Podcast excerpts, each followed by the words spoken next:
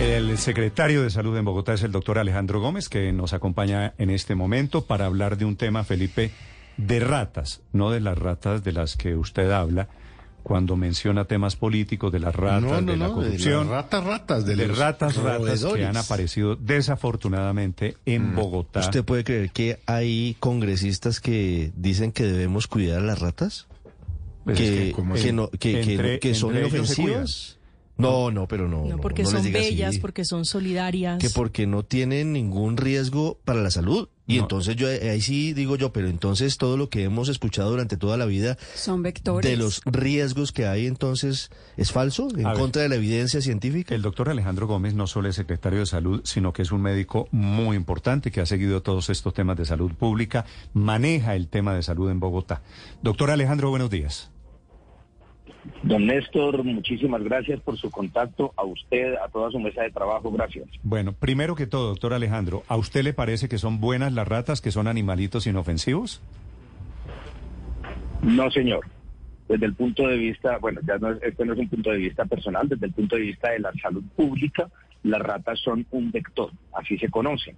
Y como vectores significa que son portadoras de enfermedades y de riesgos y por ende, más allá de las consideraciones que se puedan tener desde el punto de vista personal, desde el punto de vista de salud pública, la infestación de ratas se tiene que combatir. Sí, es que hay una congresista, estoy aterrado, una congresista que es pro animales, bueno, yo también lo soy, pero pues no. Eh, ella dice, qué bellas, solidarias, inteligentes y buenas madres son las ratas. ¿Qué lleva a una persona a decir esto, doctor Alejandro? ¿Usted tiene alguna idea? No, yo creo que hace parte de un nuevo discurso y una nueva manera de ver la vida y el mundo alrededor del animalismo, con el que yo tengo que tener pues un profundo respeto, no faltaba No, más. yo también la Pero respeto, pero, digo, digamos, amor no quita conocimiento. Respetable, pero las ratas pues son, son ratas y son vectores, factores de contagio, ¿o no?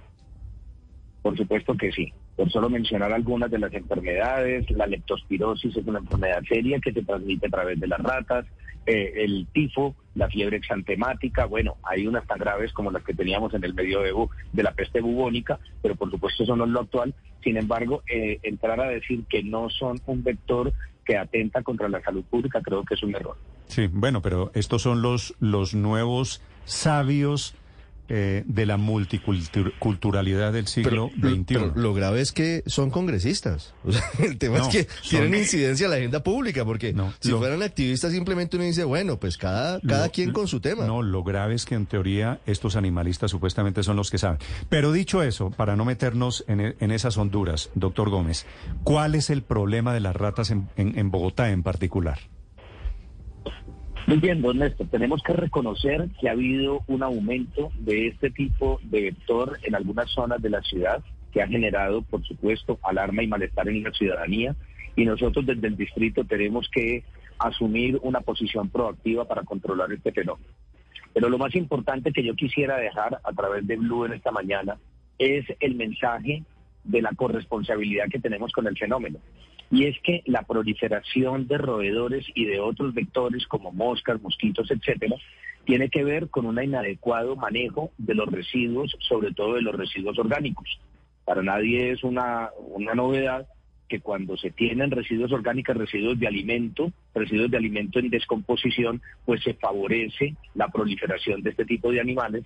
Por tanto, aun cuando ya arrancamos desde la administración distrital con todas unas cuadrillas que desde el punto de vista de operadores de aseo de la UAS, pero también de nuestros inspectores sanitarios, recorremos los puntos que nos señala la ciudadanía como de alta infestación hacemos un- una, una recogida completa de todos los residuos orgánicos, de las basuras mal dispuestas, botaderos de basura que eventualmente se generan en algunos puntos de la ciudad y posteriormente aplicamos el rodenticida o la sustancia química que nos permite controlar este tipo de vector.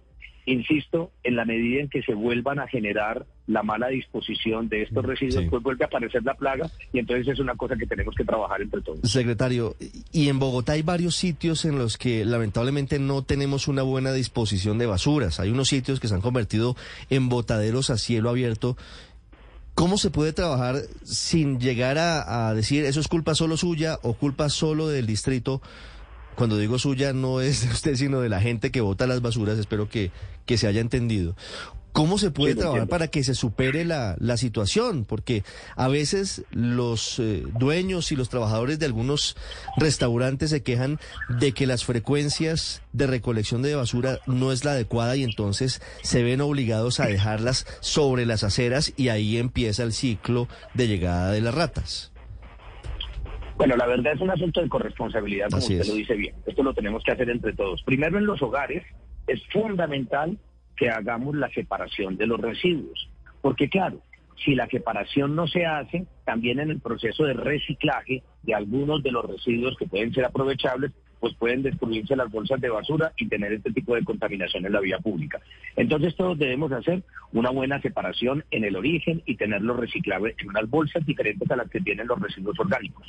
Lo segundo es, no podemos sacar los residuos orgánicos antes del día y hora en que está programada la recolección por parte de los operadores.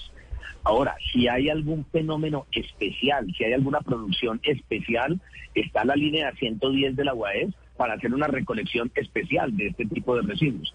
Pero todos nos debemos acomodar y debemos conservar, perdóneme que así lo diga, dentro del sector privado, dentro de nuestro hogar, la bolsa de basura, hasta que llegue el día y hora en que la van a recoger. Porque si la ponemos irresponsablemente en la vía pública, esta bolsa de basura va a ser destruida. Bien por, por lo que tiene adentro, simplemente por el peso y el proceso de putrefacción, bien por animales callejeros, bien, como le digo, por un mal manejo de los residuos que en el proceso de recuperación pueda dañar la bolsa. Entonces, la corresponsabilidad es fundamental en la fuente y claro, si hay en este momento un botadero de basuras o un sitio de infectación de roedores que le esté preocupando a la ciudadanía, hemos creado dentro de la página de la Secretaría Distrital www.saludcapital.gov.co un micrositio en donde nos pueden hacer la llamada de atención, nos dejan los datos y antes de 24 horas estaremos con nuestra cuadrilla de la y con nuestra cuadrilla de salud haciendo el control de este punto. Secretario Gómez, pero fíjese que las imágenes en el puente peatonal del Portal El Dorado son impresionantes, esas ratas paseándose po- por, por, ese corredor.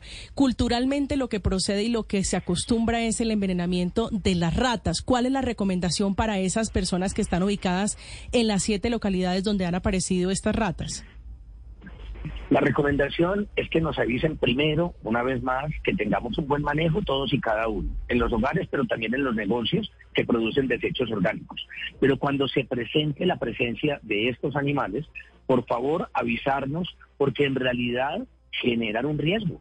O sea, un- una persona se puede ver agredida por una rata y entonces tendríamos que evitar cualquier tipo de contacto con ellas y más bien llamar o avisarnos a través de nuestra página de la Secretaría Distrital de Salud para que nosotros vamos, una vez más, buscando dónde es el origen, porque cuando usted la ve sobre un puente, evidentemente la rata no se crió en el puente, sino que viene de alguna madriguera cercana que probablemente ha sido Y favorecida ustedes, por y, y ustedes, la recomendación es no envenenar a las ratas porque eso lo hace la Secretaría de Salud con, con maneras técnicas. Sí, pero a ver, vamos a, vamos a poner un punto claro, don Néstor Sí, querido. señor. El control de los vectores en las zonas privadas es responsabilidad de los particulares. O sea, la Secretaría no entra a ningún negocio, Por no eso, entra si en- a ningún... Si en, si en mi barrio, en mi cuadra, hay ratas, ¿me pongo de acuerdo con mis vecinos para envenenar a las ratas? No, señor, esa no es la recomendación. Déjenos eso a nosotros. Déjenos eso al manejo ¿Y profesional cómo que las, y hacemos cómo en las la vía envenenan? pública. ¿Cómo las envenenan ustedes? Cuidado, le caen encima a los animalistas. Nosotros No, lo no primero que hacemos eh, nosotros lo primero que hacemos es una, es una visita al sector y un diagnóstico de las condiciones higiénico-sanitarias que tiene para combatir el origen.